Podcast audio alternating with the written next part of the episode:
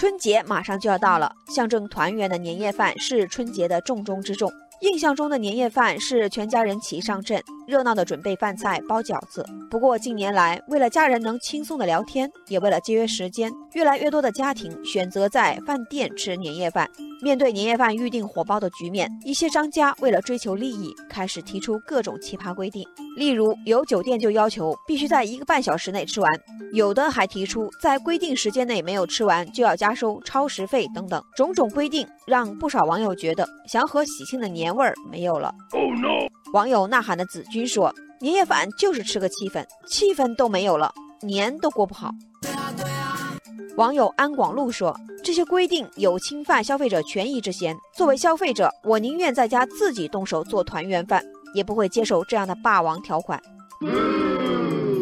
网友山里农夫吐槽说：“这趁火打劫的功力深厚，惹不起我还躲得起。”不过，也有网友觉得年夜饭就应该在家里吃，既然出去了，就是一个愿打一个愿挨的事。网友天清气朗就说：“不愿意限时加费用，那就自己在家里吃好了。服务员也有家人等着吃饭团聚呢，互相理解包容吧。”网友月亮也附和一句：“哪里的年夜饭都没有家里的好吃。”还有一位网友兰陵美酒，应该是饭店老板，他说：“供货商全都放假，没有原材料，员工着急回家过年，客人却迟迟不愿走，你说应该怎么办？”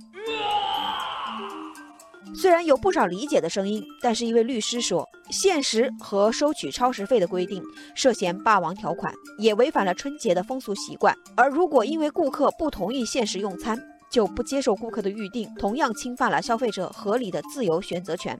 实际上，四川省成都市工商部门也曾经就此事发布过通知。明确指出，年夜饭限时消费不符合《消费者权益保护法》的有关规定，延时消费加收服务费也属于乱收费，应该自动取消。对拒不整改、继续实行限时消费的餐饮企业，责令停业整顿。